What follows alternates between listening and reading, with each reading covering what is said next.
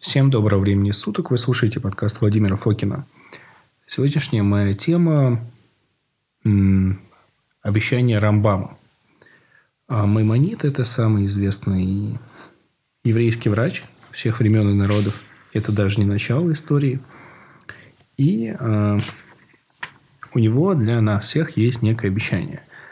Каждому, кто ведет себя в соответствии с описанными выше правилами, я могу обещать, что не постигнет его болезнь во все дни его жизни до глубокой смерти и скончается, ни разу не обратившись к врачу, и тело его останется до конца жизни совершенным, как изначально, разве что были у него врожденные заболевания, или в ранней юности он вел нездоровый образ жизни и стал жертвой эпидемии. Очень мощное обещание. Если бы его дал Владимир Фокин, его ни в коем случае нельзя было слушать. Но так его дал а, Маше бен Маймон, человек, у которого на могиле написано было, что от Маше до Маше не было другого Маше, то есть от Моисея до Моисея не было другого Моисея. Имеется в виду первый, конечно, а, Моисей, тот самый, а второй Моисей, соответственно, Маймонид. Вот, это самый известный врач всех времен и народов, но он, а, это, говорю, это лишь верхушка айсберга. Он, не знаю, как правильное подослово подобрать, он был э, выдающимся... Э, ну, корректный термин был бы, наверное, Талмит Хахам, да, ну, то есть, наверное, богословом. Вот. Он оставил несколько выдающихся религиозных работ после себя, и, в частности, вот эти, скажем так, э, правила вкусной и здоровой пищи он ведет в у него есть, собственно говоря, один из его основных трудов, он называется Мишне Тара, она же Яд Хазака. Вот на этой неделе как раз а, принято читать главу и начало книги Исход, и первую самую главу, а, которая называется Шмот или Исход, а, точно так же. Вот, там как раз, когда Бог говорит с Моисеем, он а, несколько раз упоминает словосочетание Яд Хазака. Такая мощная, крепкая рука. Вот э, это произведение называется «Мишная Тара» или «Яд Хазака». В чем его суть? А, а, ну, там, пускай ряд возможностей, а, когда мы... Основа жизни любого еврея является пятикнижие. Но от, как оттуда выводить а, правила ежедневного поведения, не всегда очевидно. Вот, например, а, как правильно забивать животных. Вот. Эм, или там некие есть другие моменты, которые, они написаны в общем, а на практике они нужны нам в частности. Да даже если мы, эм, грубо говоря, нам нужно принять какое-то действие здесь и сейчас. Например, самое простое, с чего начинается Мишна и Талмуд, когда нужно вечером молиться. До какой стражи, до какого времени. На самом деле, если подумать, то действительно это важный вопрос для очень серьезного религиозного человека или даже просто для религиозного человека.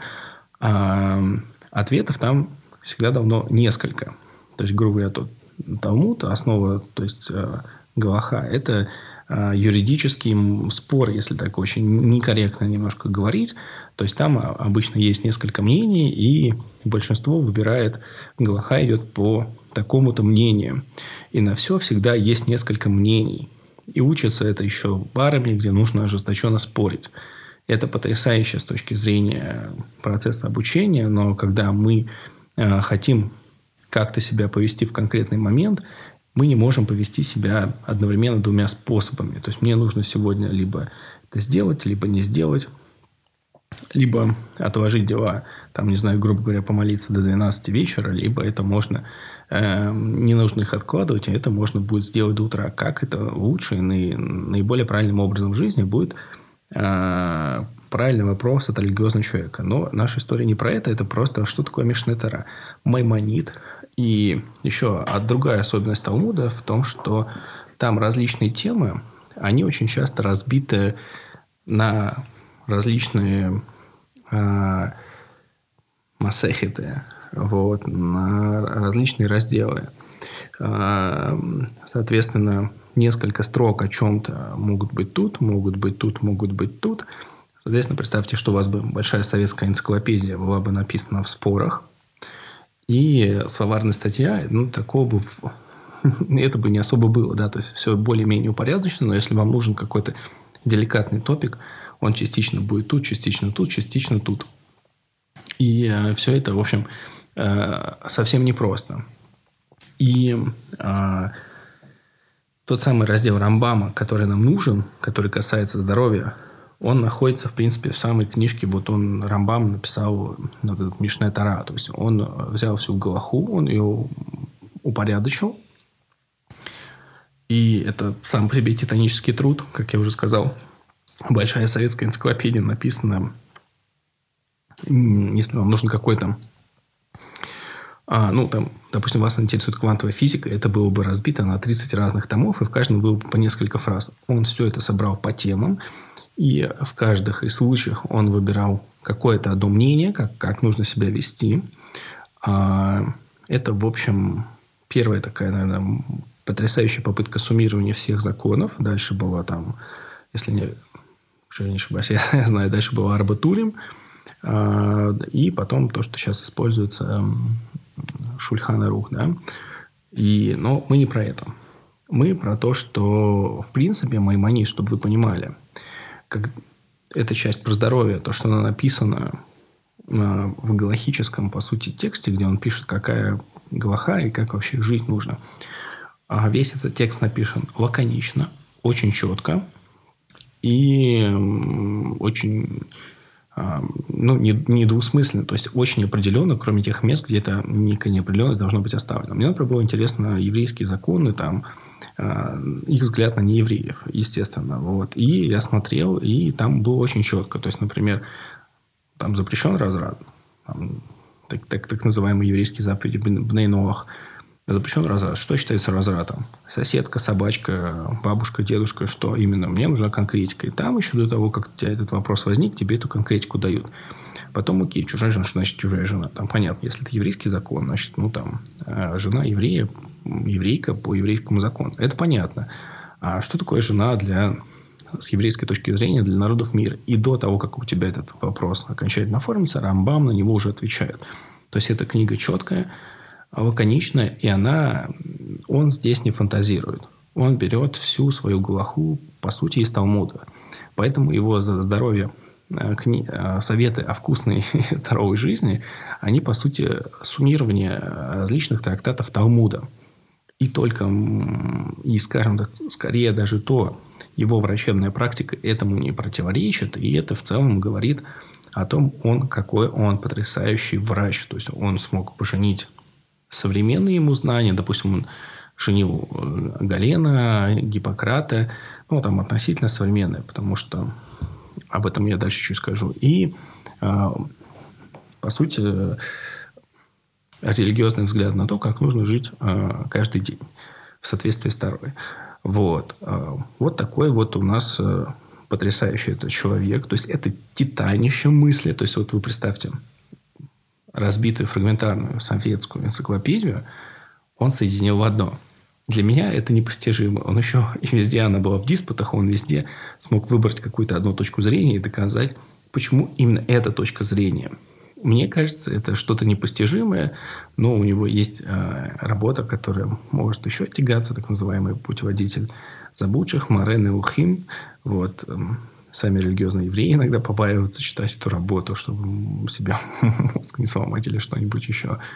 Вот. Но, в общем, Рамбам гений. Это гений абсолютно мирового масштаба, любого калибра. То, что я хотел сказать, почему такая данная водная, что один из таких сладостей для меня, что он смог соединить э, религиозные вещи и каждодневные вещи. Его практика не противоречила, а наоборот дополняла и ничего не отрицалось.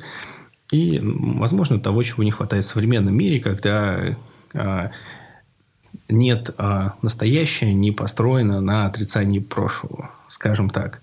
Вот. У меня на самом деле есть два текста. Вот. Есть а, значит, а, русское издание Мишны Тара, так называемое сейчас издательство Герошима или кто? Да, а нет, простите, пожалуйста, издаем Алихаем, книжники, и ему 14-томник Миш, Мишне Тара, э, и у него первая книга знания, и у него второй его раздел как раз этой книги знания. Сейчас я его отмотаю на назад.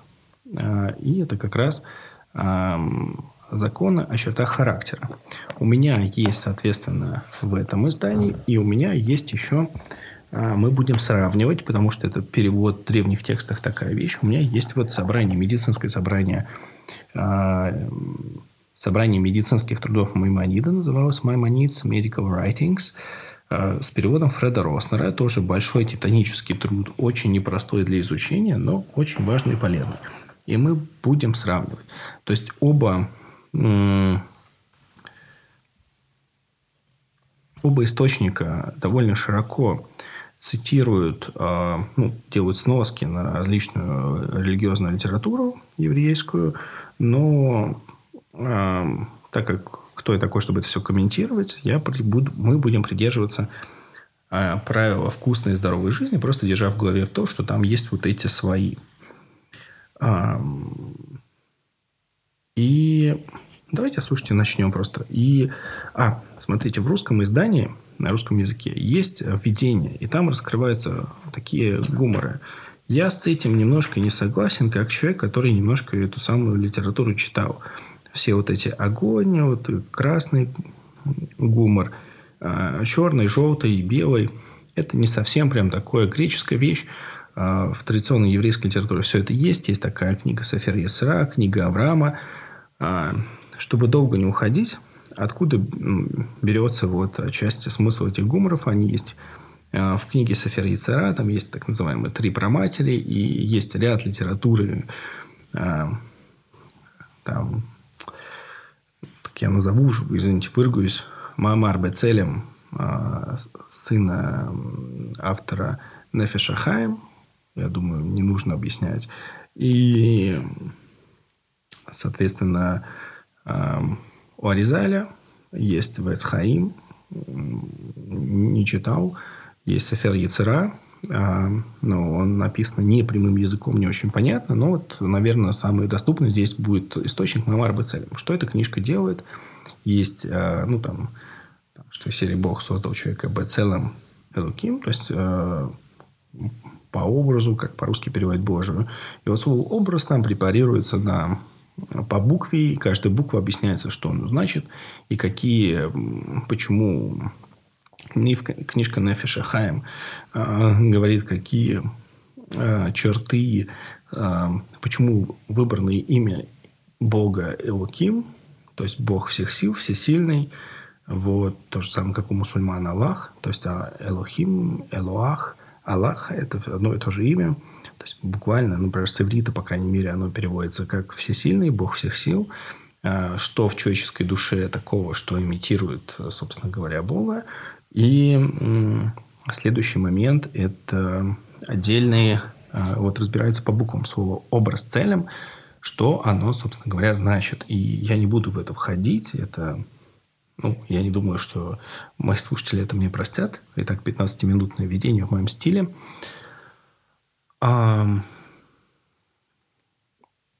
Давайте возьмем только букву ламет. Как раз эти самые три проматери. Имеется в виду, а, ну, ламет, а, числовое значение э, ну, то есть на иврите все буквы они имеют числовое значение. Числовое значение буквы ламет – это 30. И э, так как все состоит, условно говоря, из 10 сферот, соответственно, можем делить на 10, и речь идет о чем-то трем. И, соответственно, мнение такое, что это три проматери, это авир, воздух, эш, вода, и э, маем, воды. Это три компонента, из которых становятся души. И э, третий, четвертый компонент – это прах, эфир. И, соответственно, они, вот эти четыре элемента – и это очень сильно, это является основой всей ближневосточной и э, западной медицины. Например, там, то есть оно имеет такой же вот подтекст и глубину, э, как э, ну, арабские, вот у меня я сейчас смотрел, арабского медика, ну, как арабского казахского, там, Майти Казах, Аль-Фараби, а, у него он ссылается на те же гуморы, те же элементы, имеется в виду не в буквальном смысле элемент, а некие вот такие изначальные энергии. То есть огонь у нас э, сухой и теплый, э, земля у нас э, холодная и сухая, воздух у нас э, что у нас? Хотел сказать теплый, теплый, холодный. Воздух у нас э, теплый, важный, и вода у нас холодная и важная. Вот. И, соответственно, Земля в данном случае является ну, то, что а, там в библейстике называется афар, то есть пепел. А, и Земля является контейнером других трех элементов. Соответственно, а, один элемент, ему сложно будет в полной мере вместить три элемента, появляется разнообразие, соответственно, и души туда много что. Просто эм, э, в еврейской традиции все это есть, и это довольно доступно. Это просто не принято им изучать, чтобы не увлечься какими-то нехорошими вещами. Вот, вроде идолопоклонства.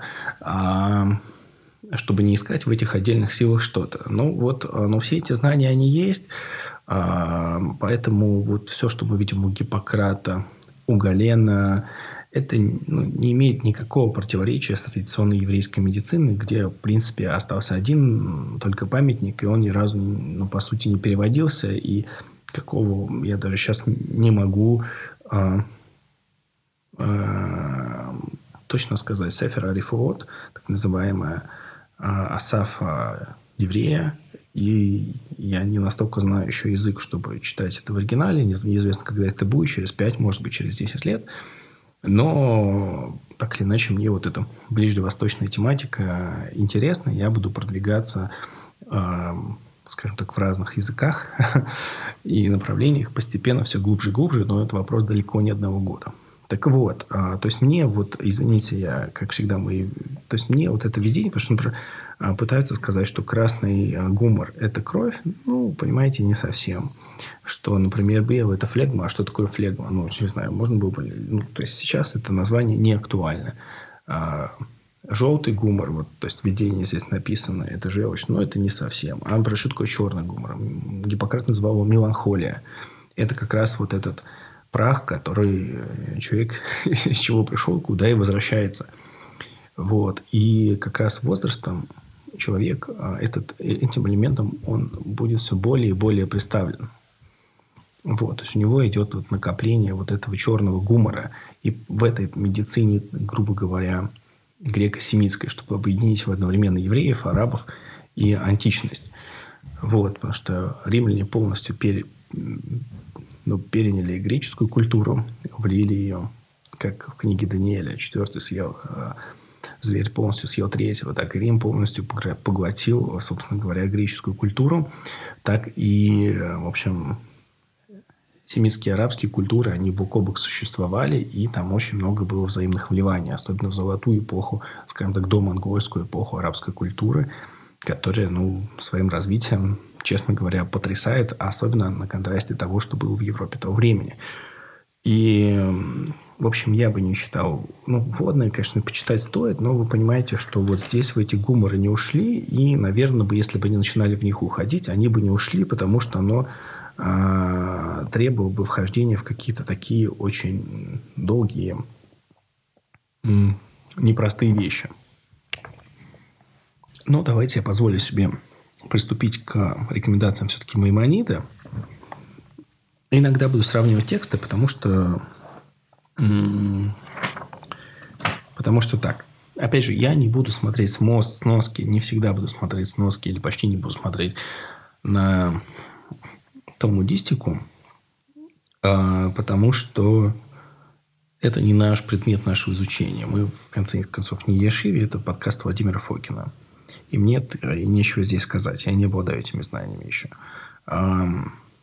Поехали. Первый пункт. Или э, где-то он первый, и где-то первый. Но просто там есть дальше различия. Поскольку поддержание тела здоровым – одна из составляющих пути Господа, в кавычках, Дара Хашему, наверное, я не знаю, что там, естественно, в оригинале, а, а также, поскольку невозможно понимать и познавать в плавающих кавычках, в смысле, для дополнения смысла автор добавляет что-то из божественных наук, будучи больным, должен человек избегать того, что вредно для тела, и приучать себя к вещам полезным и восстанавливающим здоровье. И вот эти вещи. Мне кажется, добавить нечего. Тут единственная интересная сноска, когда есть, что в путеводителе растерянных два совершенства есть у человека. Во-первых, совершенство телесное, а во-вторых, совершенство духовное. Первое совершенство состоит в том, чтобы человек был здоров в меру своего физического состояния, и невозможно иначе достичь второго совершенства, как только достигнув первого. Иными словами, в здоровом теле здоровый дух. Ну, конечно, мы понимаем, что если человек родился с рождения, эм, к сожалению, там, допустим, парализованным, он очень ограничен в том, что он может выучить и так дальше. Мы, я думаю, все это понимаем. Это был первый пункт. Давайте я посмотрю английский перевод. А, а вот английский перевод там уже... Вот, в русском переводе 4.2, в английском это еще первый. Никогда не следует есть, когда не голоден, и пить, когда не испытываешь жажду. Сложно с этим спорить. Но, кстати, возьмите, пожалуйста, сейчас а, очень популярно, особенно для похудения, раскачивать метаболизм. Э, ходить с этими баклажками, пить по 4-5 литров и постоянно писать. Вот, э, ну, в общем, не совсем тут получается. Здесь уже есть противоречие современному, и это этим интересно. На мгновение зарежить естественное выделение. Когда выделяется нужда помочиться или порожниться, следует это сделать сразу же.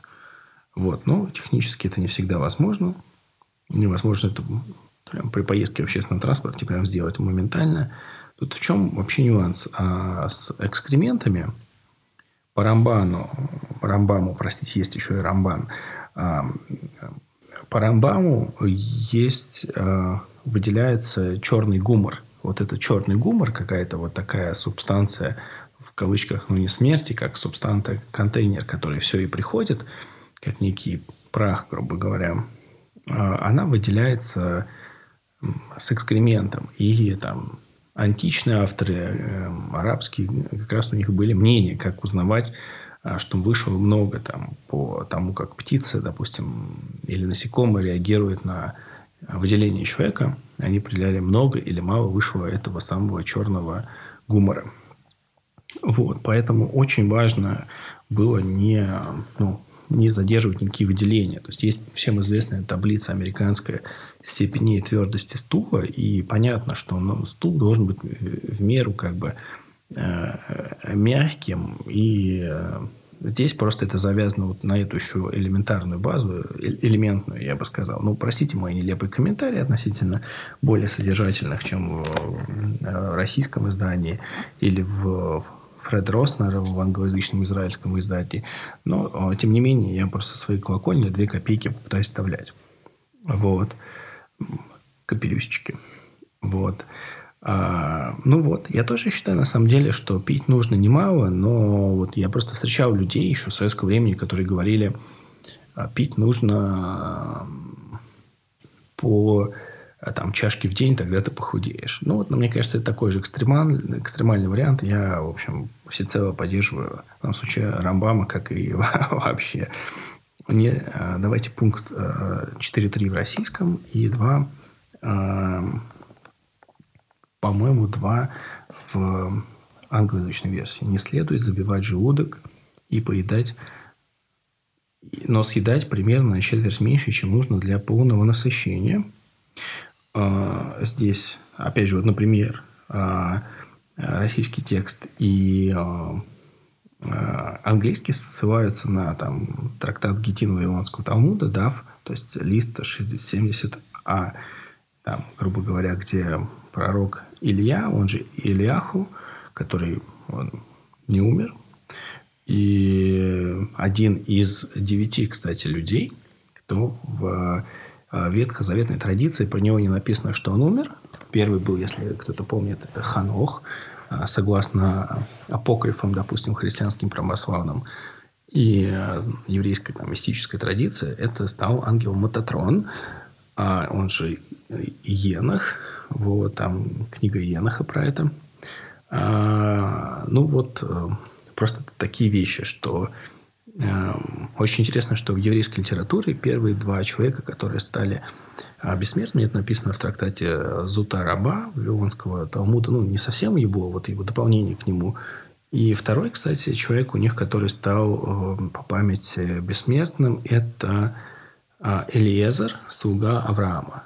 Он тоже стал очень забавно, что, по крайней мере, сходу, кого я могу вспомнить, первые два человека в еврейской литературе, кто стали бессмертными, это не евреи. Мне очень обычно а, религии так не выделяют а, другие народы. Обычно все религии строятся на том, что все наше хорошее, все чужое, ну, в лучшем случае это можно терпеть. Я нахожу это все-таки как-то более человечным. Вот. А... Вот. Давайте вернемся к пункту 4.3. Не следует набивать желудок, но съедать примерно четверть меньше, чем нужно до полного насыщения.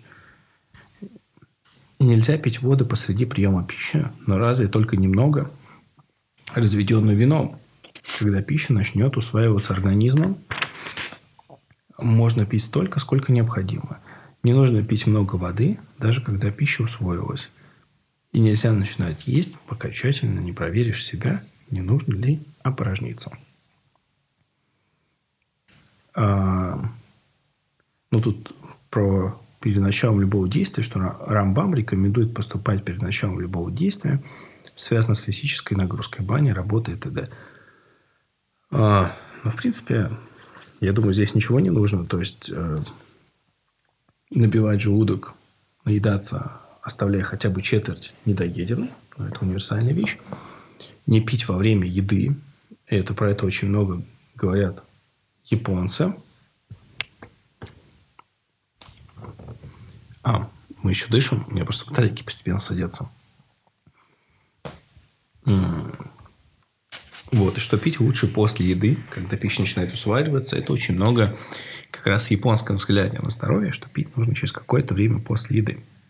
На самом деле, это очень глубокие вещи, просто я на них не останавливаюсь, а иду поговорить, чтобы это не было какой-то неизбежно долгой лекции, и я совсем не выглядел болваном на фоне э, гения Рамбама. Пункт 4.4 в российской версии. Не следует есть, пока не пройдешься перед едой, чтобы начало, начало тело согреваться, если не поработаешь или не дашь себе другую физическую нагрузку. Общее правило. Всякий день утром нужно дать телу физическую нагрузку, чтобы начало, начало тело разгреваться, потом немного передохнуть, чтобы успокоиться, затем садиться есть. Если вымылся в горячей воде после физических упражнений, это полезно. И после этого следует немного подождать и затем принять, принимать пищу. Ну, а, опять же, супер глубокие вещи. Вот. Даже то, что утром рекомендуется физическая нагрузка, и перед едой рекомендуется физическая нагрузка. Понятно, что это мы читаем религиозную литературу, здесь очень много ссылок на Талмуд, но нас интересует, как говорится, буквальный самый смысл, буквальное про прочтение, что мы можем отсюда взять. Утренняя нагрузка, ну, мы про это много слышали, утренние пики тестостерона и гормон роста, и в них попасть тренировками тоже хорошо. То есть, здесь нет никаких противоречий тому, что мы сейчас знаем – вот, я даже сказал, что то, что мы сейчас знаем, во многом это подтверждает. Значит, пункт в русской версии 4.5, в английской версии это пункт 3. Всегда следует есть сидя на месте или лежа на левом боку. И нельзя не ходить, не ездить верхом, не напрягаться, не делать резких движений, не гулять, пока не усвоится пища, что во внутренностях. Кто прогуливается после еды или выполняет изнурительную работу, тот навлекает на себя тяжелое и опасное заболевание. А давайте разберемся сначала левый бок. Смотрю примечание. Подразумевается принятый вообще э, в античном мире способ принятия пищи э, возлежа. Возлежание на левом боку связано с законами пасхального ужина седера. Кто пьет вино, э, кто вино пьет, как свободные люди, лежа на левом боку – Следует Талмуду, возлежание на спине, возлежание на правом боку не является требуемым возлежанием. К тому же нужно следить, чтобы пища не попала в дыхательное горло. Псахим, да, в 108а. большинство комментаторов приходит к выводу, что левая сторона – это сторона той руки, которая развита меньше. То есть левши десница левая. Главная рука, которую человек ест, должна оставаться свободной. Раши не, не относится в вас, чтобы не попал в дыхательное горло возлежа на спине. Основные постановления указывают на, что возлежать следует только на левом боку, как левше, так и правше. В соответствии с комментарием Раши, Рамбам, вероятно, исходит из того, что желудок ближе к левой стороне, а поэтому для лучшего переваривания пищи следует повернуться на левый бок, чтобы кровь прилила работающему органу, то есть к печке. Вы знаете, а мы так мучаем левшей, что про левшей вообще сложно что-то сказать, что им подойдет. Поэтому давайте скажем так. Правша может принимать э, пищу и на левом боку. Еще вопрос про хождение сразу по нагрузки сразу после дымета. И так знаем, что нужно сделать паузу. Но все-таки, согласно Галену, для движения перед едой, как движение перед едой сплошная польза, так движение после еды сплошной вред. Трактат «Здоровый образ жизни» 1.3. И в то же время считает Рамбам, немного пройтись после еды, чтобы утряслась пища в животе, полезно. По всей видимости, автор полагает, что дальнейший переход после еды вреден, дальний переход после еды вреден, а немного походить из угла в угол только полезно.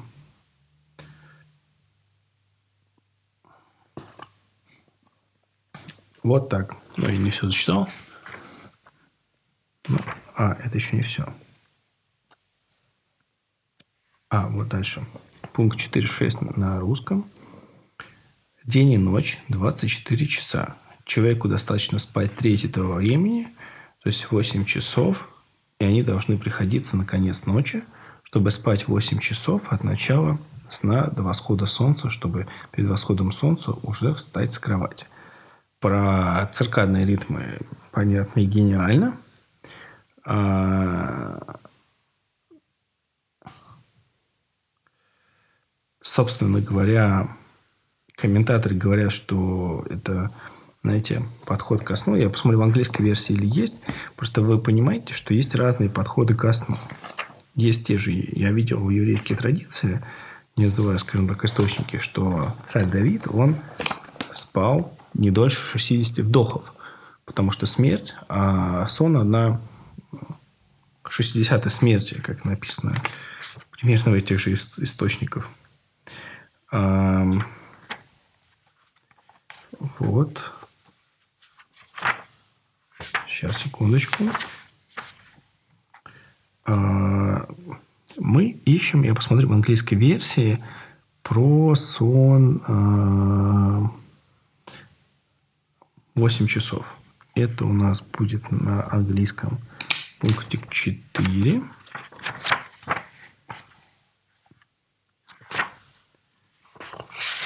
шуршание приятное, да? Или не очень? Так, есть ссылочка. Есть ссылочка 69. И я ее посмотрю прямо сейчас.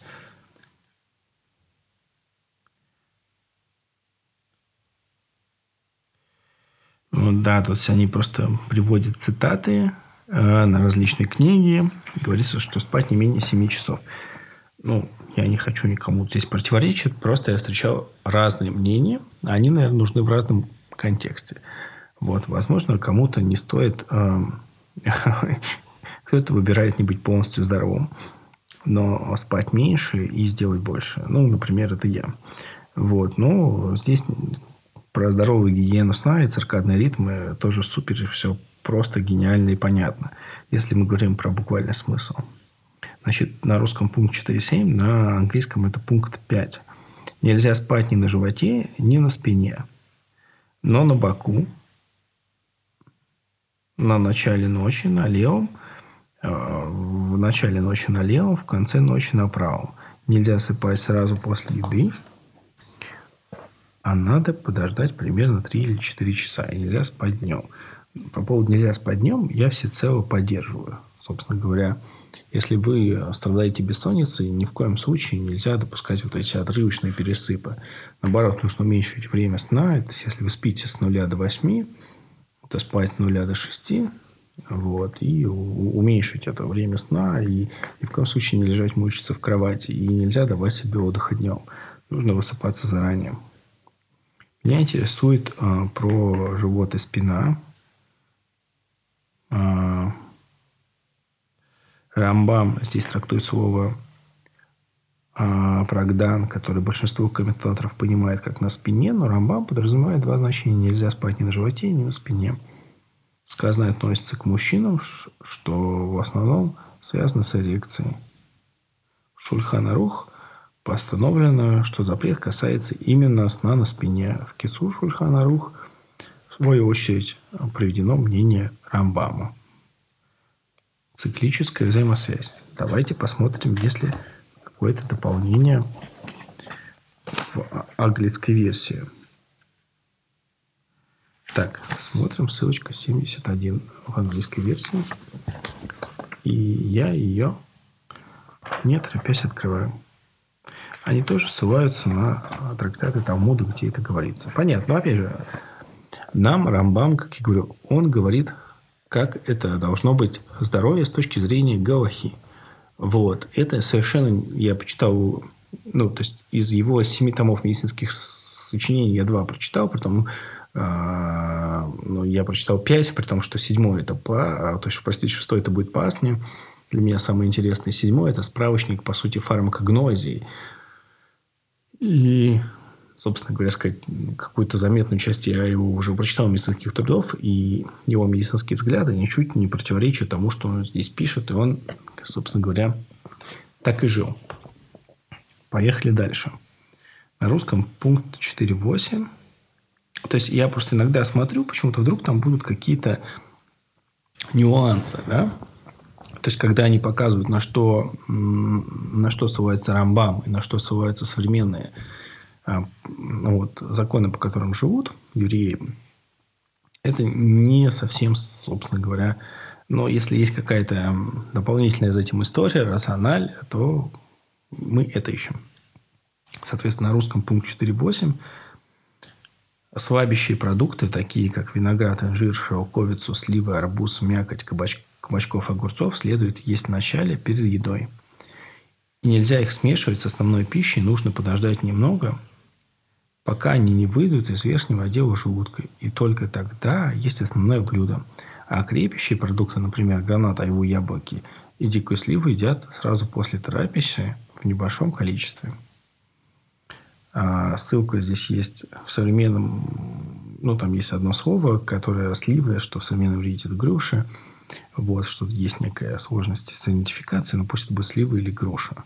То есть перед едой слабящие продукты, виноград, инжир, шелковица, сливы или груша, арбуз, мякоть кабачков и огурцов.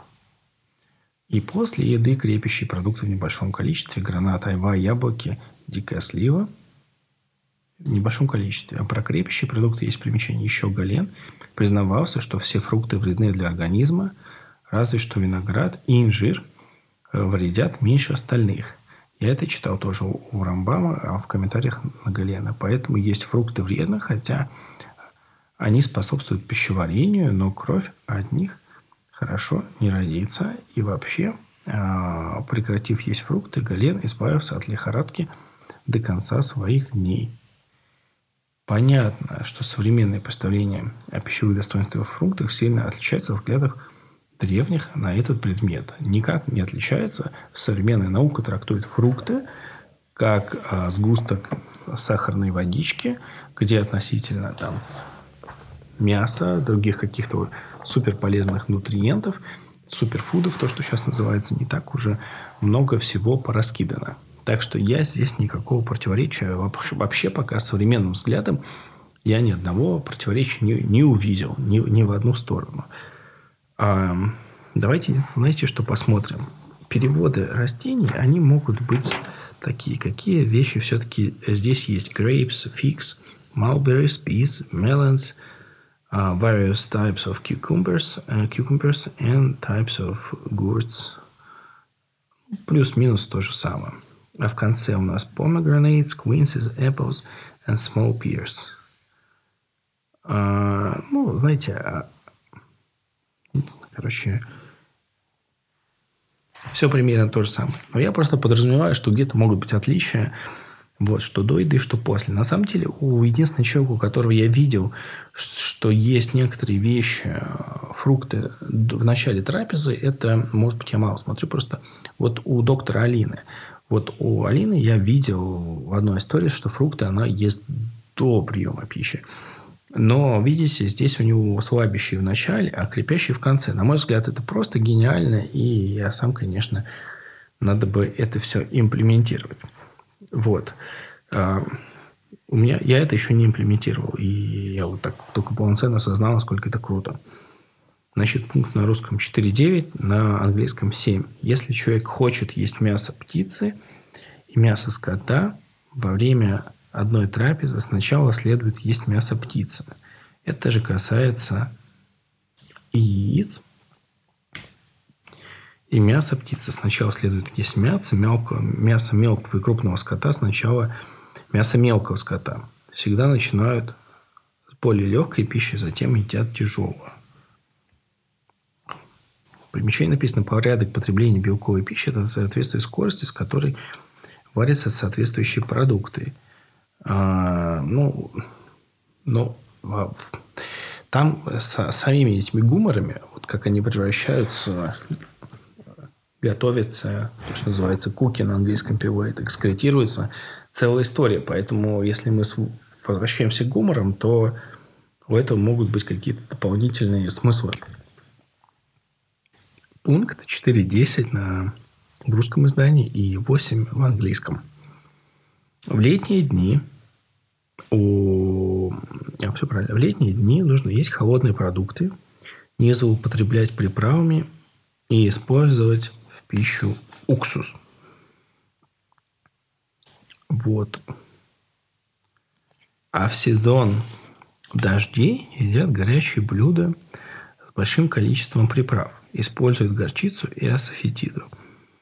А также ведут себя в местах а, с холодным климатом, местах с жарким климатом – в каждом месте по его свойствам. А, давайте сначала посмотрим примечания. Во-первых, холод и тепло продуктов – это не буквальный смысл температурный режим, это вот эти свойства. То есть теплый у нас получается огонь и воздух. А, и у Галена, в частности, и, и наследие Галена, все продукты разбиты по своим вкусовым качествам, они определялись какими свойствами обладают. Здесь как раз идет возврат к этим гуморам по поводу уксуса. А, риски уксуса у Рамбама есть. Я вот сходу не скажу, как... А, ну, то есть, он понимал все эти минусы, которые мы понимаем сейчас. И он писал, как их можно, в общем, э, нивелировать. Вот. Ну, я думаю, здесь тоже все понятно. Что летом холодимся, а зимой греемся. Но, опять же, у Рамбама в других местах и комментариях там очень много времени уделялось то, что называется эпигенетики и митохондриальный компоненту диет, где он говорил, что есть такая вещь, как привычка, и привычка людей, и что там, для человека, который вот вырос в культуре, как принято, эта вещь может быть безвредная, а человека, который к этому не привык, может быть довольно вредной. Это очень много сейчас в современных а, азиатских книжках, особенно в японских, что там, когда японцы начинают есть а, западную диету, у них ужасная там колоноскопия, что угодно, точнее, а, ну, это неправильный термин, но вы понимаете, что у них просто ухудшаются какие-то маркеры.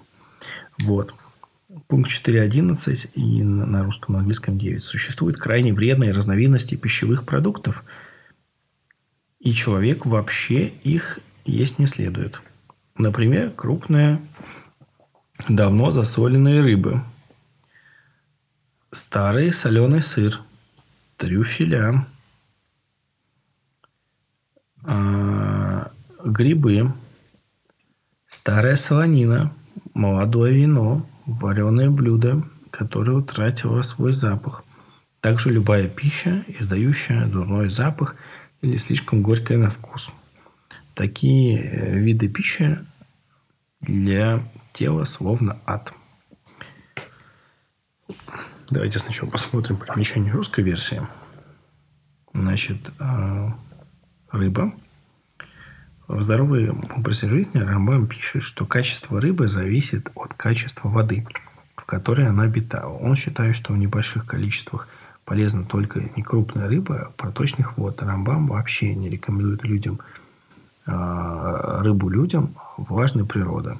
Сангвиникам, флегматикам. Видите, важность рыбы учитывается в э, природе, скажем так, этих людей. Воздушных и э, как флегматики и э, получается водным, как сангвиники, что ли. Значит, Рамбам считает сыр вредным, плохо усваивающимся продуктом, ровно как и все прочие молочные продукты, за исключением э, чистого молока и свежего творога, э, которые, по его мнению, полезны. Трюфеля. Трюфеля очень вредны и порождают ветры в кишечнике, черную желчь, а вредны для жил, голову желудка, вредны для пищеварения. Они также влекут Рези в желудке, боль в ногах, задерживают мочеиспускание, они влекут болезни жил, вреды для глаз и дыхания и порождаются из земной гнили. Но, опять же, говорю, вот смесь с гуморами и вот этими первоначальными элементами, которыми привычным пониманием элементы не являются. Грибы. Некоторые комментаторы полагают, что, говоря о грибах, Рамбам э, следует Тософте, а, там приведено мнение, что грибы опасны для здоровья. Комментаторы подразумевают, что речь идет о ядовитых грибах. Но Рабам учитывает, что многие люди плохо разбираются в сортах грибов. К тому же иногда ядовитость зависит от места произрастания. Поэтому запрещает их употребление вообще. Вероятнее всего, под влиянием Галена, который запрещает грибы, так как их э, гуморы грубые. С другой стороны, грибы порождают дурные гуморы, крайне вредные для мозга, поэтому, потому что родятся из плесени в местах, где живут ядовитые мелкие твари. И иногда э, порождают вредные жидкости, одуряющие мозги из-за попавшего в них яда. Но вот сейчас прям, по-моему, мне кажется, целое, целое поколение людей, которые э, и моды, которые обожают попадающие грибные яды в свой организм – не про нас будет сказано. Но давайте посмотрим, что, какие сноски про грибы вот а, в другой версии. Так, а, молодое вино, например, сейчас по технологии нам здесь нечем немножко без не знакомиться нет, здесь на... нету. На, на грибочке здесь нету. В принципе, грибы – это сложно перевариваемая пища. Я вообще грибы в целом считаю медицинскими растениями, которые очень сложно экстрактировать. То есть, как я на практике этим занимаюсь. Грибы нереально сложные в экстракции, стабилизации и прочем, прочем, прочем. И там действительно много ила, который напрямую соответствует, наверное, вот этому гумору. То есть, когда ты делаешь, ты можешь все это отделять, оставляя только хорошие вещи, которые будут иметь медицинский эффект. А так, а, действительно, наверное, это совсем не еда правильная на каждый день. Значит, ну, 4.12 на русском и все еще 9 на английском. Есть разновидности пищевых продуктов, которые вредны, но не до такой степени, как первые. Поэтому стоит человеку есть их в небольшом количестве и нечасто. И не привыкать к ним как основной пище – или как продуктам, сопутствующим основной пище. Это крупные рыбы, молоко и творог, постоявшие 24 часа после дойки, мясо старых быков и козлов, а бобы, чечевица, горох, ячменный хлеб, хлеб из неквасного мяса, капуста, кормовые травы, разные виды лука и чеснока, горчица, редька. И все, а, все эти виды пищи вредны. А, Давайте смотреть сначала примечание, потом английское. Не, давайте лучше сначала смотреть по английскому, потому что здесь все-таки идет прям а, целое перечисление. Особенно меня интересует а, как, а, the meat of large oxen, все правильно. Uh, the large he goats, только здесь, видите, крупные, ну, наверное, крупные старые в каком-то месте синоним. Beans, lentils, peas, barley bread – unleavened bread, cabbage, leeks, onions. Вот здесь а, после капусты что тут у нас шло? А, кормовые травы, а здесь написано ликс. А что тут на русском какое примечание? Рамбам прямо советует не есть овощи. Это да. Все овощи вредны всем людям. Чеснок, лук, редька, трава, капуста. Для, вс... для всех, кто идет здоровый образ жизни, эти продукты очень вредны. Впрочем, вареная капуста способствует чистоте голоса, избавляет от э, хрипа. То есть ее можно использовать как лекарственное средство, но не как пищевой продукт. Согласно э, Соленскому кодексу здоровья, польза капусты заключается только в том, что ее можно использовать как самоубительное и верующее средство. Это довольно смешно. Прошлись по капусте. Но действительно, у меня вот в четвертом томе медицинских сочинений Рамбама, где есть вот как раз вот эта часть о темпераментах, я читал тоже про овощи и фрукты. Им досталось немало. Так что да, я согласен, что здесь а, русский перевод очень избыточен и последовательный. И огромное спасибо комментаторам.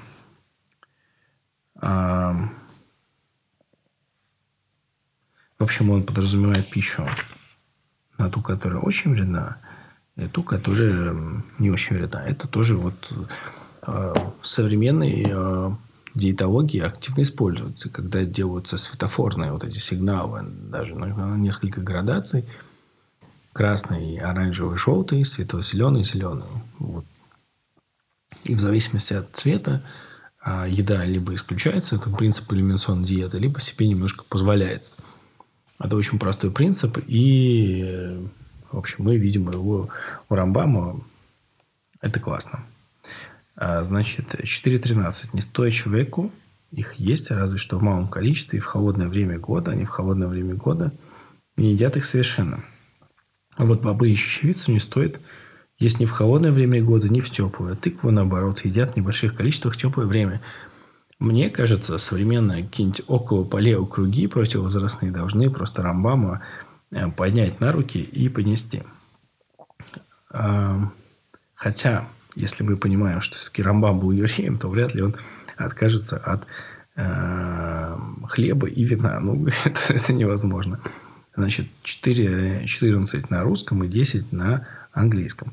Есть виды пищи, которые вредны, но в меньшей степени, чем те, о которых говорилось выше. Это водоплавающие птицы, птенцы голубей, финики, хлеб, обжаренный в масле или замешанный на масле, мука крупного помола, просеянная до такой степени, что в ней совершенно не осталось отрубей, рыбий жир и рассол.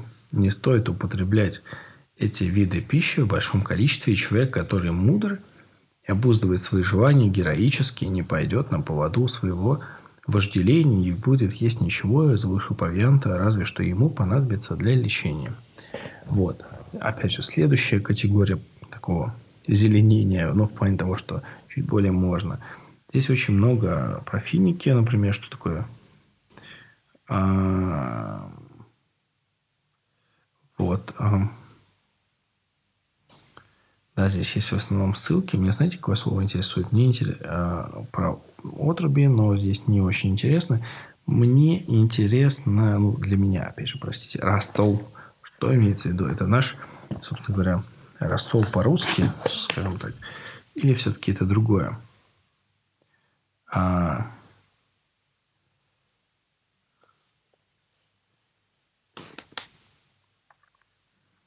Так, что у нас здесь есть? А, так, давайте синхронизируемся. Bread toasted in oil or bread that is kneaded with oil, fine meal that was completely sifted so that no trace of grain remains. Brain. Почему я читаю brain? Ну, кто о чем. Gravy and brine or salted fish – А, вот здесь смотрите. Рыбий жир и рассол. А на английском, а на английском, а я поэтому и брал двуязычный вариант. Здесь gravy, то есть подлива, and brine and salted fish. То есть э, совершенно вообще разные вещи. И если английская версия ссылается на, опять же, на тому, то в русском и на трактат Недорим, но в русском ее нет. То есть здесь для себя оставляю вопрос, что в наименее такой опасной, на самой минимально опасной пищи, которую мы назвали бы еще не красной, не оранжевой, но желтенькой, это у нас как раз водоплавающие птицы, птицы голубей, финики, хлеб, обжаренные в масле замешанные на масле, мука, замешанный и хлеб, обжаренный на масле, или замешанный на масле мука крупного палмового, просеянная до такой степени, что в ней совершенно не осталось отрубей. Рыбий жир и рассол. Что рыбий жир и рассол, это может быть на английском uh, gravy, brine and salted fish. Um, вот так. Вот. Здесь не есть неясность, но вряд ли я смогу уточнить по оригиналу, который у меня нет которые я не смогу прочитать. Вот, значит, не стоит злоупотреблять фруктами, и не нужно есть их в большом количестве, даже в сушеном виде, а сырыми и подавно. До тех пор, пока они не созрели окончательно, они для тела как острый меч. Но плоды рожкового дерева очень вредны. Все кислые фрукты вредны, и есть их, а, и можно их есть в небольшом количестве только летом или в жарких местах. А инжир, виноград и миндаль очень полезны, как сырые, так и сушеные. Их можно есть, сколько чувствуешь их потребности. Но не нужно их а, есть их постоянно, хотя они лучше всех остальных плодов. То есть из плодов он выделяет, соответственно, инжир – Э, виноград и миндаль. Миндаль, а, соответственно, для нас это может быть орех, а с точки зрения вот, еврейской точки зрения, это приха Адама, по идее. Плод дерева. Ой, я сказал плод земли, прихаец. Простите, я уже э, схожу с ума. Вот. А, очень интересно. Инжир, виноград и миндаль. Угу. Вот. А фрукты, как острый меч, вот, это просто бальзам. Это очень сильно расходится. Вот про миндаль. Миндаль самый полезный фрукт. Имеется в виду плод, я так понимаю. А, скорее всего, слово «при» еврейское привели как фрукт. Добавленный как приправа способствует хорошему сну. Его полезно есть а, в сахаре и с изюмом перед едой или после еды – или просто так. То есть перки, маше 27778. А, ну, вот, в общем, интересно. Кэроп он забраковал. По фруктам тоже, честно говоря, ну, то есть, ну, можно сказать, а, ряд современных кругов антивозрастных, они только подходят к философии Рамбама. Вот. Мед и вино вредны. А следующий пункт 4.16 э, на русском и 12 на английском. Мед и вино вредны молодым людям и полезны пожилым. Особенно в сезон дождей.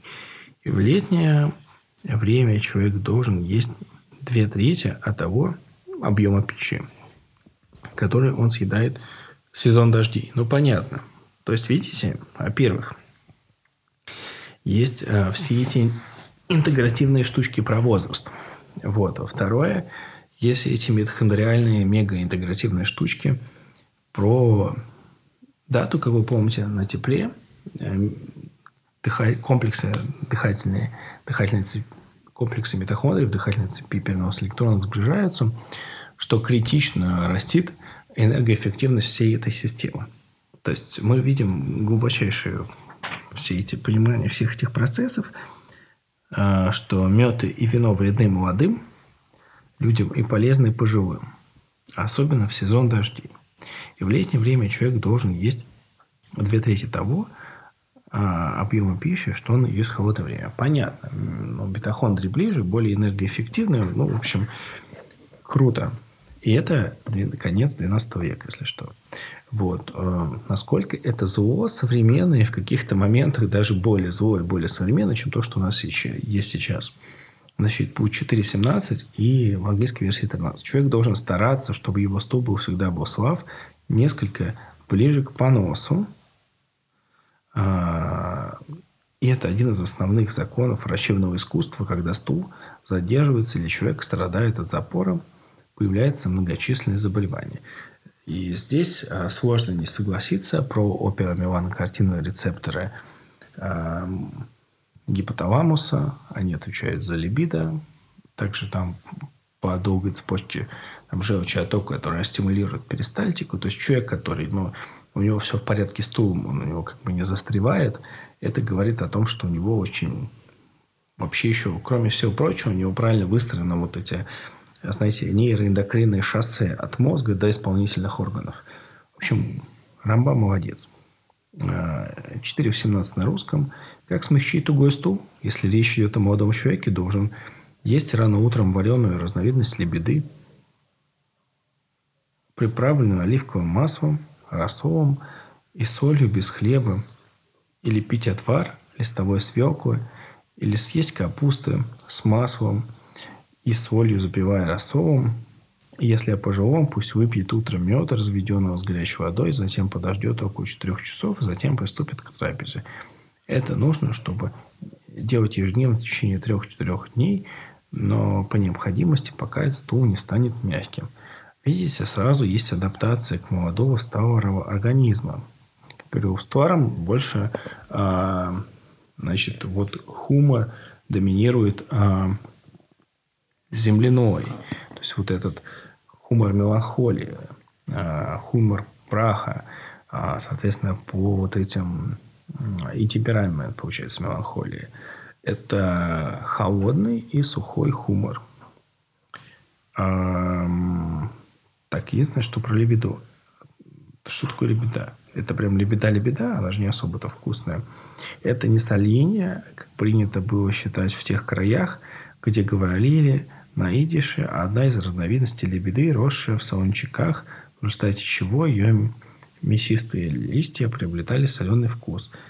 Так понимают это место все арабоязычные комментаторы. Возможно, это был какой-то э, вид, какой-то такой солоноватый, солоноватый. А, кстати, вот у Рамбама там про горечь тоже было очень классно. Так давайте, может быть, я сейчас посмотрю, что у нас с лебедой. А,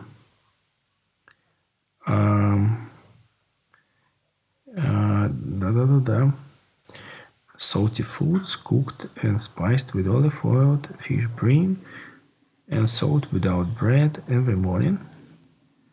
And he should drink the liquid of boiled spinach or cabbage in olive oil and fish in brine and salt. То есть э, здесь что у нас получается? Вот эти все неизвестные нам э, листовая свекла и капуста, у нас получается шпинат. На русском что? Хотя употребление в оригинале слова в современном обозначает шпинат – все же в талмудических источниках речь идет о салатной свекле. Бета вулгарис, как слабительное, упоминается еще в, в Талмуде Нидорем э, э, Дав 49б. Э, Хорошо. Вот. Ну, с этим надо еще поработать, как говорится, и сделать себе утренние такие штучки, но для пожилых людей понятно, что для пожилых утром меда, разведенного горячей водой, затем 4 часа подождет и потом будет кушать. Именно там продиктовано возрастными этими всеми изменениями. В молодости все иначе. Значит, 4, а, ну, то есть у меня все равно здесь есть моментов, мягко говоря, недоработанных ни по сну, ни по правильному таймингу фруктов. То есть, э, работа вагона маленькая тележка. Значит, пункт 4.19. Еще один закос известен науке о здоровье тела. Все время, пока человек физически трудится и сильно устает, и не наедается, и стул его расслаблен, не постигнут его болезни, и сила его идет в рост. Если он ест вредную пищу, а тот кто живет беззаботно, не трудится, кто задерживает естественное отправление, и тот, у кого тугой стул, даже если едят полезную пищу, за собой по всем правилам а, врачебной науки всю жизнь свою будут болеть, и силы будут их покидать. И плохо прожеванная пища для тела любого человека словно яд. Был небольшой технический обрыв. На пульте записи сели батарейки. Я попытаюсь восстановить то место, с которым я закончил. Мы закончили на том, как нужно послаблять тугой стул. Есть не совсем было понимание, какими, в общем, видами растений это делать. Что шпина это все-таки не шпинат, а как в английском, все-таки в русском есть проведены доказательства, что все-таки это э, салатная свекла. Так, дальше что у нас осталось?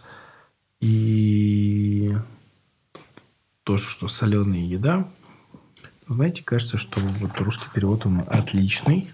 Вот, и она, просто они друг друга дополняют. Значит, пункт 4.19. В английском это пункт 14. А нет, я вот его как раз читал. Что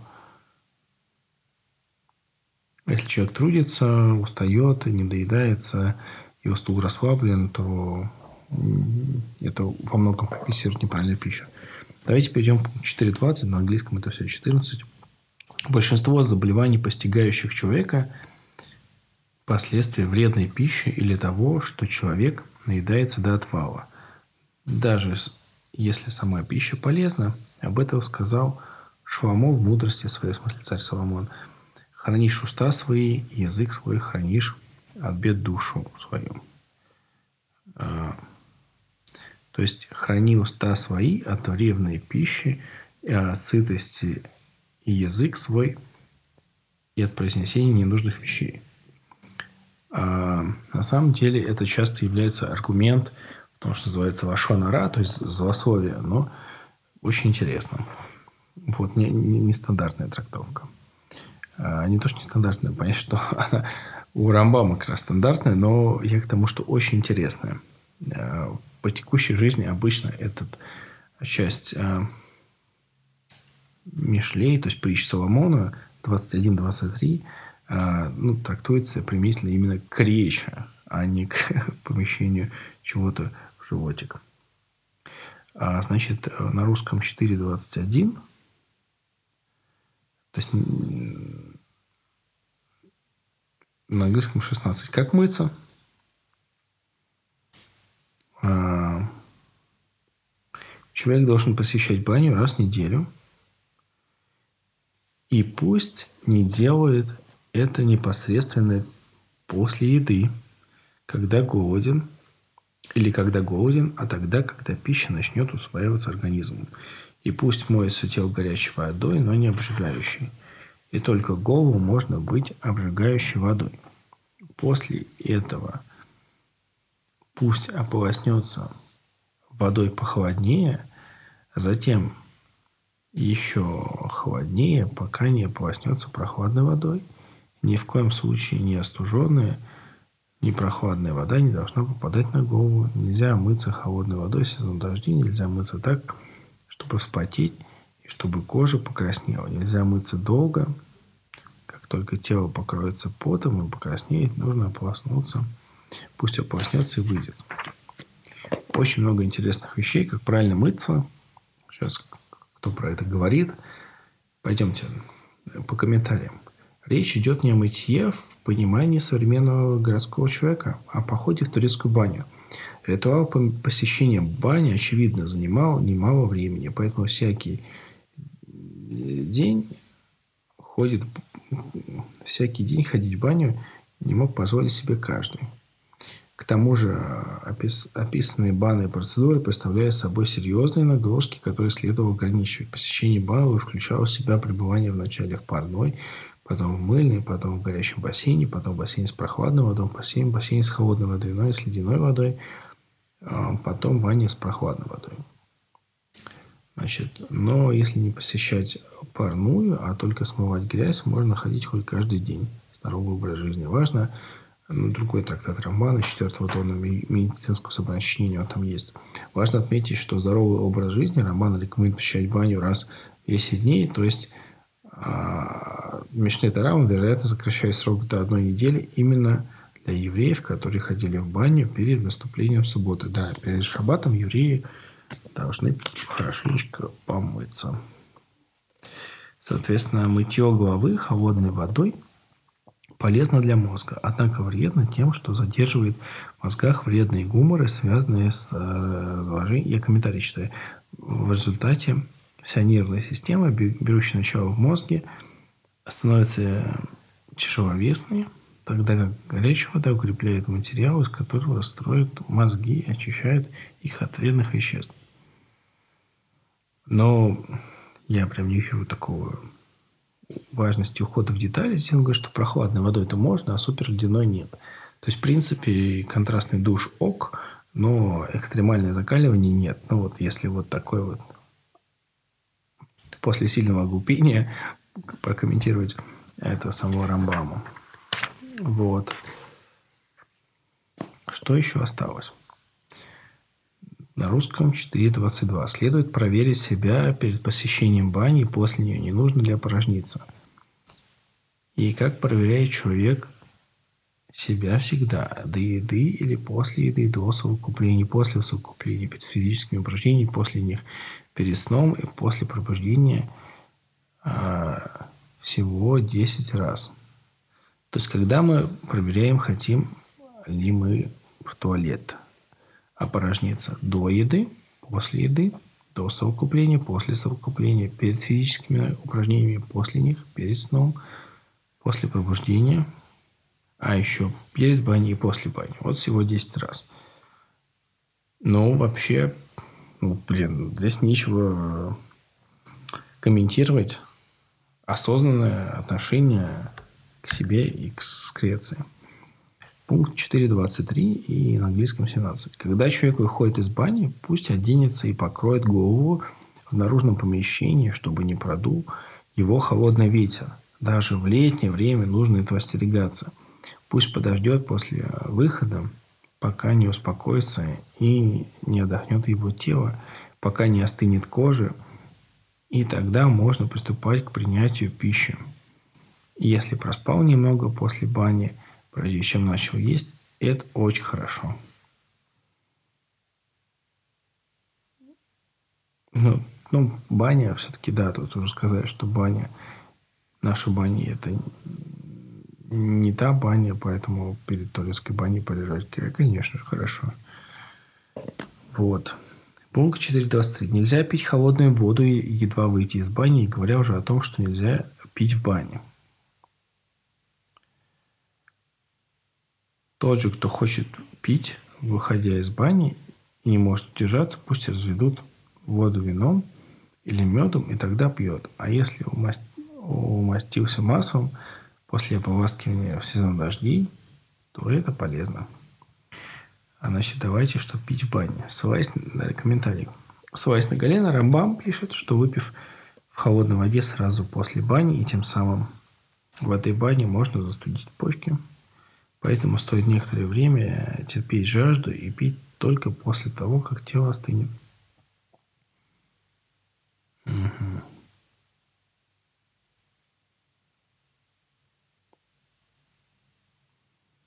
Интересно. Значит, пункт 4.25 на английском 18. Не следует приучать себя к регулярному кровопусканию, не следует вообще отворять кровь без особой нужды. Нельзя делать это зимой, летом, особенно весной и осенью. А после 50 лет кровопускание вообще противопоказано. Нельзя делать кровопускание, если в, тот же день человек собирается в баню. И нельзя делать кровопускание, когда предстоит дорога. Нельзя после возвращения с дороги. Если пить в день кровопускания можно, нужно меньше, чем обычно. И в этот день нужно отдыхать, не давать физических упражнений и не гулять. Хм. В оригинале упомянутый а, Nissan и Тишрей. В общем, кровопускание Рамбам рекомендует делать весной и осенью. Не делать в пожилом возрасте. Не делать перед баней. Хотя вот, например, в финской традиции бывает тогда, что эти э, кровопускания делают прямо в бане. Но для современного мира это характерно только для, по сути, мусульманской среды, где это один из традиционных видов лечения. Так это в меньшей степени будет не, не так сильно, как там выражено. 4.26 и на английском 19. Мужское семя – это сила тела и жизнь его, и свет очей. Поэтому, если он, оно выделяется слишком обильно, тело изнашивается, сила его ослабевает, и жизнь уходит. Об этом сказал Шламо, мудрости своей не давай женщинам силы своей, и пути твои гибели царей. Фух. Давайте разбираться. Почему семя светочей? Здесь это зрение, как, так как белая флегма одновременно связана с глазами и семенем, то злоупотребление полой жизни приводит к нехватке флегмы, от чего страдают глаза. Опять мы флегма не имеет аналогов среди жидкостей и современных известных. И это имеется в виду просто вот, посмотрим английский перевод.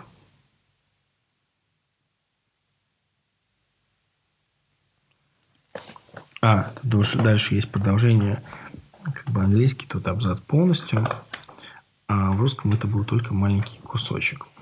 Давайте его продолжим. 4.27 на русском. Тот, кто злоупотребляет половой жизнью, рано стареет, становится дряхлым, глаза его слабеют изо рта, из подмышек идет дурной запах волоса, на голове брови ресницы выпадают, а в бороде подмышки на ногах разрастаются.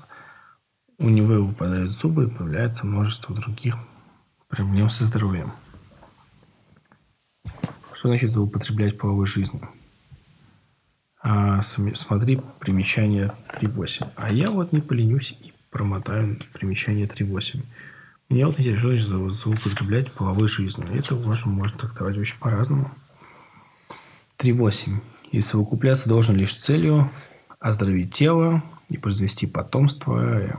Поэтому делает это не каждый раз, когда захочется, а только когда знаешь, что должен излить сперму в лечебных целях или чтобы произвести потомство. Давайте посмотрим далее. Здесь следует заметить, что Рамбан очень категоричен в вопросах половых отношений, полагая исключительно а, проявлением животного начала, причем в наибольшей степени а,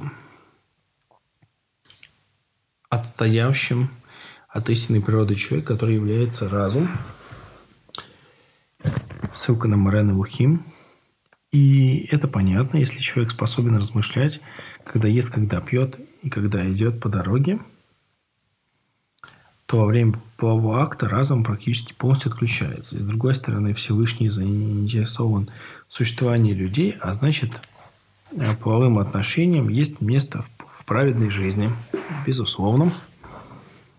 Вот, это уже мой комментарий. Надо отметить, что отношение Тары к теме половых, половой жизни человека обсуждается многими авторами, спектр мнений чрезвычайно широк. И здесь, наверное, правильнее всего отметить мнение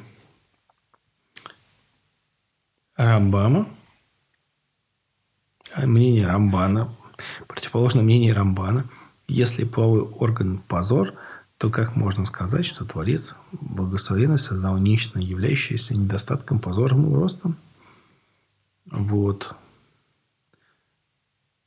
Ну, вот идет, в общем, такой, по сути, спор религиозный относительно половой жизни. Но, опять же, согласно еврейской традиции, человек, который не оставил потомства, не выполнил заповедь «плодитесь и размножайтесь», он не попадает в Ган Эден, и его, у него будет перерождение, в котором он вернется еще раз. Есть а, люди, которые, опять же, в этих источниках, которые возвращались в виде осла, потому что они не выполнили митцву «плодитесь, размножайтесь».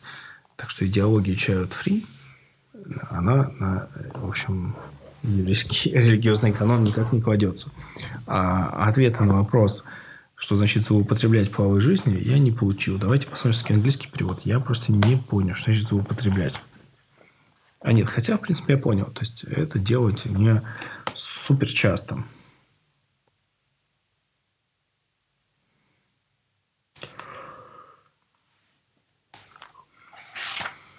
Типа, если ты... Да, то есть есть на английском версии ссылка на Талмуд, на Шаббат, да, в 152. А, либо я его сейчас уже закрыл, забыл. Э, вот. Давайте продолжим русскую версию. 4.28. Сказали ученые-врачи, один из тысячи умирает от прочих болезней, а тысяча от злоупотребления половой жизнью. Поэтому человек должен относиться к этому с осторожностью, если он хочет жить правильно. Совокупляться можно только когда тело совершенно здоровое и сильно. И только тому, у кого часто бывает непроизвольная эрекция, которая сохраняется, даже когда он пытается отвлечься.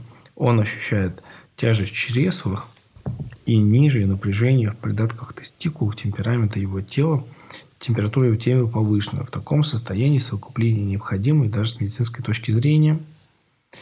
А я вообще э, здесь я только двумя руками поддерживаю мнение Рамбамы, как, в принципе, и всегда, что не нужно как-то думать, как простимулировать либидо, нужно думать, как оздоровить свой организм.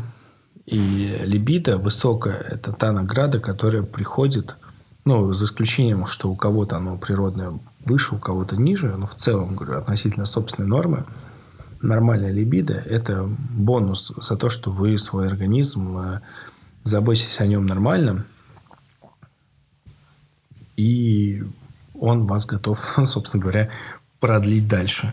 Так что я согласен, что я могу сказать. Значит, 4.29. Нельзя совокупляться сразу после еды на голодный желудок, а можно только тогда, когда пища усваивается организмом. До и после следует проверить себя, не нужно ли порожниться. Нельзя совокупляться стоя или сидя. Нельзя это делать в бане или в день посещения бани. Нельзя совокупляться в день кровопускания – преддверии дороги или после посещения, или после возвращения с дороги. Ни до того, ни после. Значит, простое. Ну, здесь ссылка на, опять же, Талмуд. А, может быть, нам что-то за поза пояснит английская версия.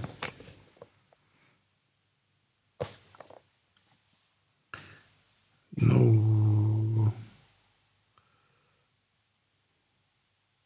А standing or sitting. Да, все то же самое. Ну, что я здесь ожидал. Собственно, 4.30 или на английском 20 это как раз обещание Рамбама каждому, кто ведет себя в соответствии с, с описанными выше правилами, я могу обещать, э, что не постигнет его болезнь. Во все дни его жизни до глубокой старости скончается, ни разу не обратившись к врачу. И тело его останется до конца жизни совершенным – как изначально, разве что были у него врожденные заболевания. Или ранней юности он вел нездоровый образ жизни и стал жертвой эпидемии. А здесь на самом деле глубочайший, кстати, хлеб, по-моему, здесь и не звучал. Может быть, дальше будет. Здесь еще есть несколько буквально абзацев. То есть пока, если мы говорить, что вот мы сделали круг того, что мы начали с этого абзаца – почти в конце э, четвертого раздела его второй главы книги знания. А, здесь широкими мазками проведена диета. Опять же, это на основе просто Талмуда. Это не мнение прям Рамбама как врача, а просто его мнение Рамбама как врача никак не противоречило тому, что хотел сказать Гимара. Вот. Дальше поехали. На русском 4.31. 21 на английском.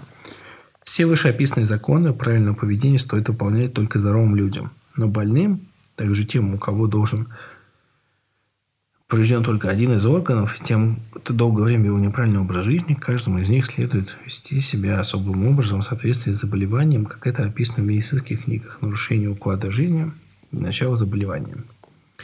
И вот всю эту прекрасную историю Маше Бен Маймон чуть-чуть нам свернул. Потому что кто сейчас про себя может сказать, что он абсолютно здоров? Э, да вряд ли кто-то. Но имеется в виду, если есть какие-то серьезные вещи, конечно, нужно... Э, это на самом деле логично, и это вообще тонкий момент – Я помню у... Это вообще такой тонкий момент. Я хотел сказать там ссылками на человека. Я там, ну, не буду просто смешивать разные вещи. Действительно, действительно, ты ждешь от человека, что он будет понимать, что он делает, что а, когда а, какая-то рекомендация, она перестанет работать, он это поймет и не перестанет исследовать. Вот. И, конечно, как думать, это гораздо более сложно научить, чем сказать, что делать. Значит, пункт 432.20. А если в каком-то месте нет врача, то как здоровому человеку, так и больному не стоит заступать от указаний, данные в этой главе, потому что каждый из них в конечном счете полезно. Видите, он тоже не особо самолечение, он за то, чтобы обратитесь к врачу. В случае заболевания обратитесь к врачу. Значит, и 4.33, последнее. Запрещено ученику мудрецов жить там, где нет десяти вещей, перечисленных ниже, а именно врача, фельдшера, бани, отхожего места, постоянного источника воды, например, реки или родника синагоги, учителем малых детей, писаря, сборщика пожертвований еврейского суда, полномочного приговаривать к телесным наказаниям и заключать по стражу.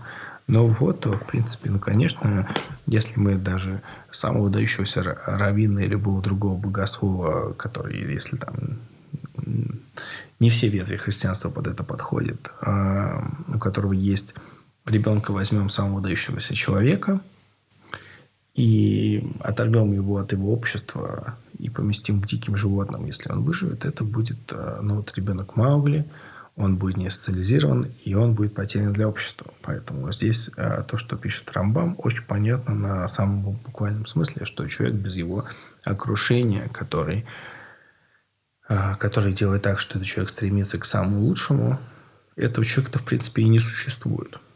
Вот. И поэтому очень важно, конечно, скажи мне, кто твой друг, я скажу, кто ты.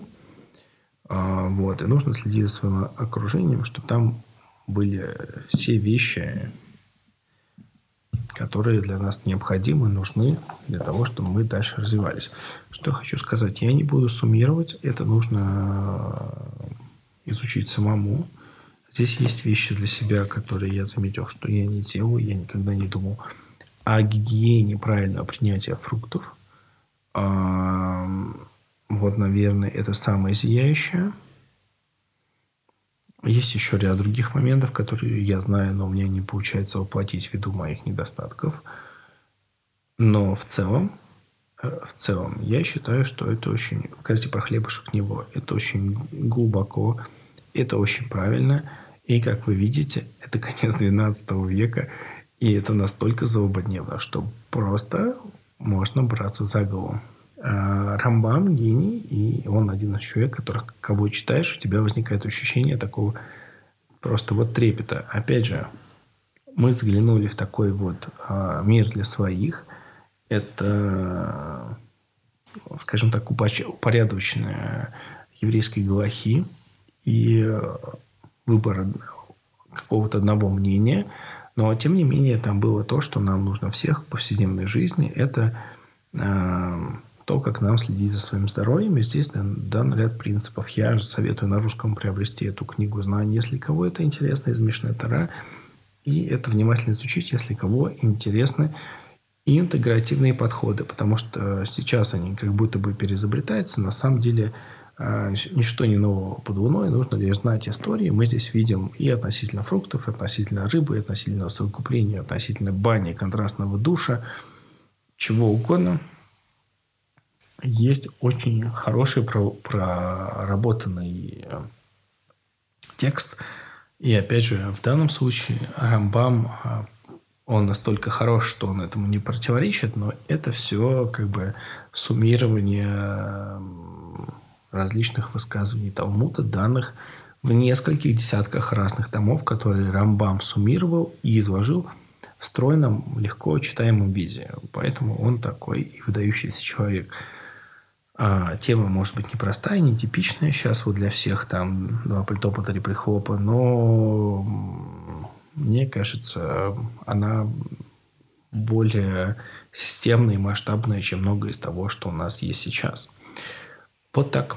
А, необычный подкаст. А, может быть, мало что запомнится. Мне в этой роли максимально некомфортно. Я не тот человек, который должен а, объяснять Рамбама. Но мне было приятно эту тему поднять и сказать, что есть глубина понимания процессов здоровья от XII века, ничуть не уступающего тому, что есть в 21 Всем спасибо за внимание, вам всего хорошего, не болейте и будем а, на связи. До свидания.